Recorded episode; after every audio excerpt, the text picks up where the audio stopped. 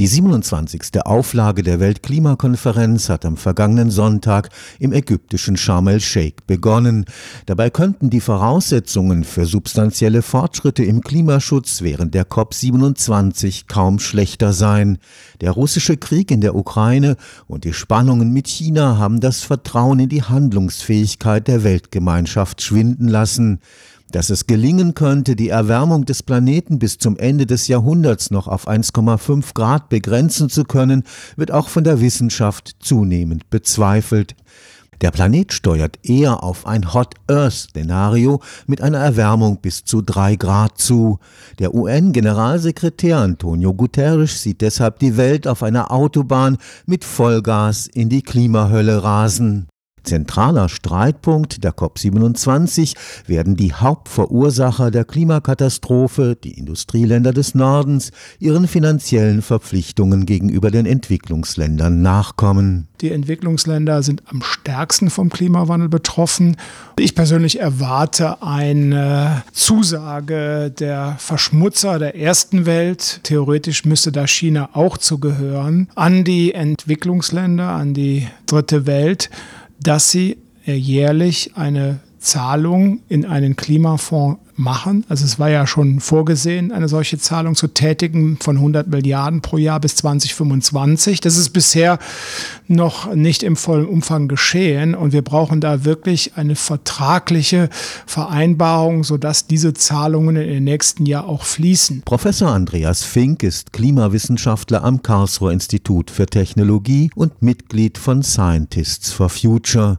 Eine 2,5 oder gar 3 Grad Erwärmung würde Afrika Afrika besonders hart treffen. Wir sehen jetzt schon am Horn von Afrika nach vier fast ausgefallenen Regenzeiten und politischer Instabilität eine dramatische Hungersnot, die möglicherweise tatsächlich Millionen Menschen das Leben kosten kann. Und eine zweieinhalb Grad warme Welt wird das und das zu quantifizieren ist also schon schwierig, aber wir wissen, es wird extrem mehr von diesen starken Fluten und Trockenheiten geben und die Ernährungssicherheit auf dem afrikanischen Kontinent erheblich gefährden. In letzter Minute auf die Tagesordnung in Sharm el-Sheikh gesetzt wurde die Diskussion über einen Entschädigungsfonds für die durch den Klimawandel am härtesten getroffenen Länder. Wie kann man Schäden regulieren? Eine Diskussion, die ich persönlich für sehr nachverfolgbar halte, wieder mit Blick auf Afrika oder Pakistan, sind sogenannte Versicherungen für die Farmer für Ernteausfälle. Diese Versicherungen, die Versicherungspolice müsste aus diesen Fonds gespeist werden. Und ich denke, das ist ein Modell,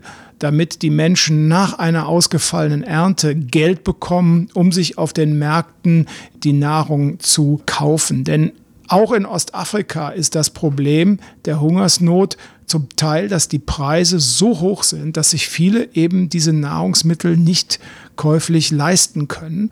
Und so denke ich, eine sozusagen Klimaversicherung in diesen Ländern, gespeist aus diesem Fonds, ist eine absolut verfolgenswürdige Alternative. Tatsächlich ist Afrika besonders betroffen von den Folgen der Erderwärmung. Es gibt dort wenige, zum Beispiel Hochwasserschutz. Bauten, Maßnahmen, Regulierungen an den Flüssen. Die Menschen siedeln zum Teil eben auch in Regionen, die durch Hochwasser gefährdet sind. Also es ist einmal die Exposition und Verletzlichkeit der Gesellschaften dort, aber es ist auch ein meteorologisch-klimatologischer Grund. Wir sind dort in den Tropen.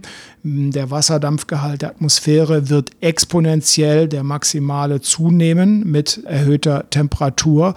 Das heißt, für extreme tropische Regengüssen steht einfach ein Vielfaches mehr an Wasserdampf zur Verfügung. Das heißt, wir werden dort eine hohe prozentuale Erhöhung von extremen Niederschlägen finden. Das ist der eine Punkt. Der zweite Punkt ist das, was wir mit Trockenheit äh, beschrieben haben.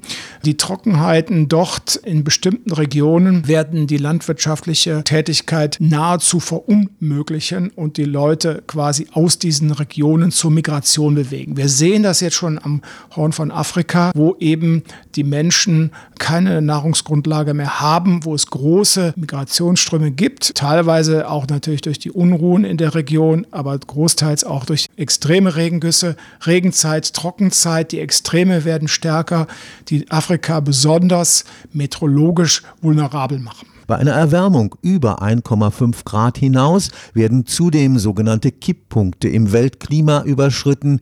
Einer davon ist das völlige Abschmelzen des Grönlandeises. Und damit ein deutlich beschleunigter Meeresspiegelanstieg, möglicherweise höher als die bisherigen Annahmen im IPCC-Sachstandsbericht, durch eben ein Zerfall von Eisschelfen in der Antarktis.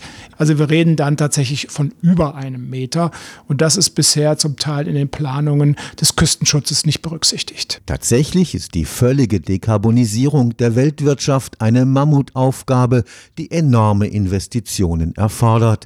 Schätzungen gehen von bis zu 6 Billionen Euro pro Jahr bis 2050 aus. Der Grund, warum wir das investieren sollten, ist eine langfristige Ersparnis, weil die Kosten des Klimawandels, wenn man das auf die nächsten 100 Jahre rechnen wird, ein Vielfaches erzeugen. Aber es ist ja nicht nur die Kosten des Klimawandels, sondern auch die entsprechenden Nöte, Unruhen und Kriege, die damit verknüpft sind, sodass ich immer noch denke, es ist eine wichtige, notwendige und auch vor allen Dingen ethisch für unsere Kinder und Kindeskinder absolut zwingende Investition, die aber immer schwieriger motiviert werden kann, weil wir eben jetzt diese aktuellen Krisen haben. Dennoch, da möchte ich den Politiker und Herr Guterres zitieren, die größte, fundamentalste Krise ist die Klimakrise. Alle anderen Krisen sind in meinen Augen überwindbar. Die Klimakrise für die nächsten tausend Jahre nicht, wenn wir nicht jetzt reagieren. Stefan Fuchs, Karlsruher Institut für Technologie.